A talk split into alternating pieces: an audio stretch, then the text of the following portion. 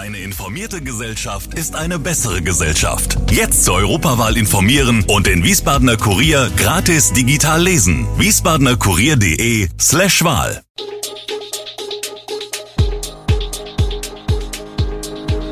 Gude, unser morgendliches News Update. Das Wichtigste aus Wiesbaden für Sie im Überblick. Guten Morgen aus Wiesbaden an diesem 29. Dezember. Trinkwasser wird in Teilen Wiesbadens mit Chlor behandelt, Kloppenheimer Traditionsbäckerei schließt und immer weniger Geburtsstationen in Hessen und Rheinland-Pfalz. Das und mehr hören Sie heute im Podcast. Im Sommer fasste die Rathauskooperation eine Lichter- und Drohnenshow als Alternative für das beliebte Silvesterfeuerwerk auf dem Bowling Green ins Auge. Dennoch standen die Zeichen für das herkömmliche Kurhausfeuerwerk gut, bis dann Mitte Dezember die Absage der Silvesterparty im Kurhaus infolge geringer Nachfrage erfolgte, mit den Einnahmen aus dem Ticketverkauf wurde sonst das Spektakel finanziert. Geböllert werden darf in Wiesbaden von Privatleuten natürlich dennoch. Traditionell sind hierfür der Neroberg oder das Kasteller Rheinufer sehr beliebt, freilich knallt es aber ebenso häufig auf Straßen und Plätzen in der Innenstadt. Die Feuerwehr Wiesbaden bittet um Umsicht, wir wünschen uns, dass die Leute verantwortungsvoll mit Böllern umgehen. Der Rettungsdienst ist zurzeit ohnehin sehr belastet, da belasten Brände und Verletzungen das Rettungssystem noch zusätzlich, erklärt Sprecher Jörg Heck. Schneemann Olaf war ebenso da, wie der Eishockey-Nachwuchs der Blöwen Frankfurt.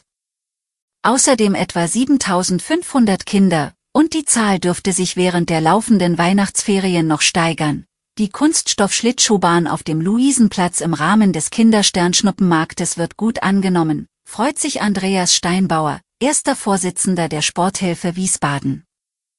Diese hat den Schlittschuhspaß mit Hilfe von Sponsoren und einem städtischen Zuschuss von 85.000 Euro realisiert.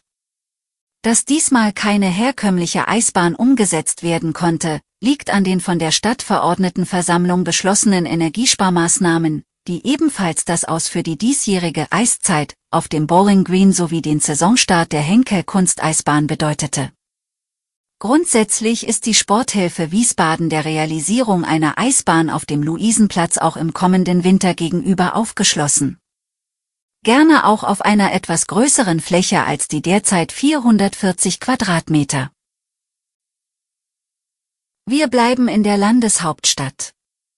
Das Trinkwasser in Teilen von Wiesbaden wird seit Mittwoch vorsorglich mit Chlor behandelt. Grund dafür ist ein mikrobiologischer Befund, wie die Wasserversorgungsbetriebe Wiesbaden, WLW, am Mittwoch mitteilten. Das Trinkwasser könne wie gewohnt zum Trinken, Kochen und Waschen verwendet werden. Vorübergehend könne es zu leichten Veränderungen im Geruch und Geschmack des Trinkwassers kommen, diese seien allerdings gesundheitlich unbedenklich, hieß es. Die Chlordosierung verläuft laut WLW nach strengen Vorgaben und wird von engmaschigen Kontrollen des Trinkwassers begleitet.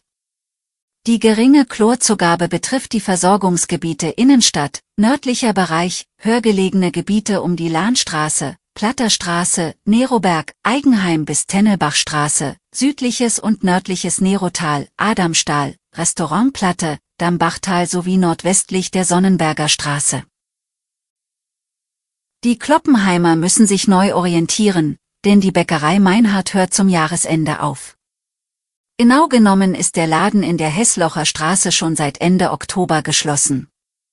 Gesundheitliche Probleme mit den Bandscheiben, eine Operation und die eindringliche Empfehlung der Ärzte an Peter Meinhardt, nichts Schweres zu heben und am besten gar nicht mehr weiterzuarbeiten, führten zum Entschluss, den traditionsreichen Familienbetrieb aufzugeben. Natürlich spielten dabei auch steigende Preise für Mehl und Körner sowie die hohen Energiekosten eine Rolle. Auch die angeschlossene Postfiliale ist von der Entscheidung betroffen. Die Post wird sich wohl auf die Suche nach einer neuen Möglichkeit machen.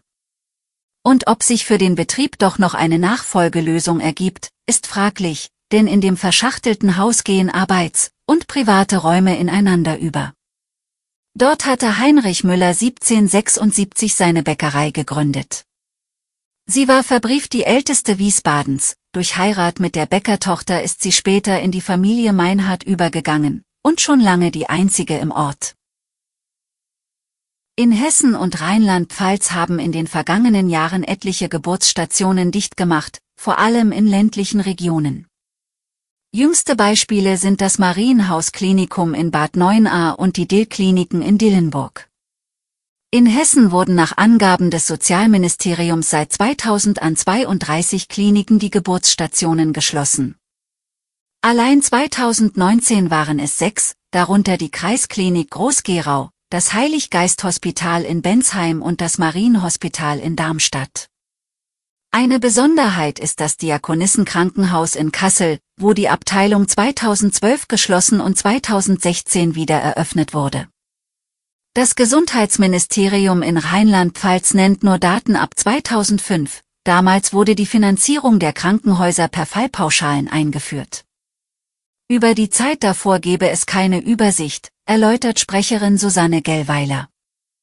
Seit 2005 wurden demnach 22 Geburtsstationen geschlossen, darunter die im Hochstift Worms und im Heiliggeist-Hospital in Bingen.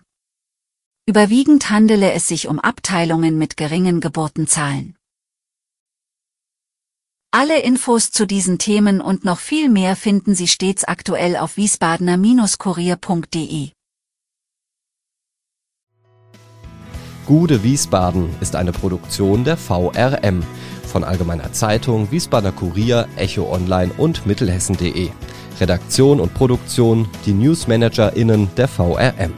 Ihr erreicht uns per Mail an audio.vrm.de.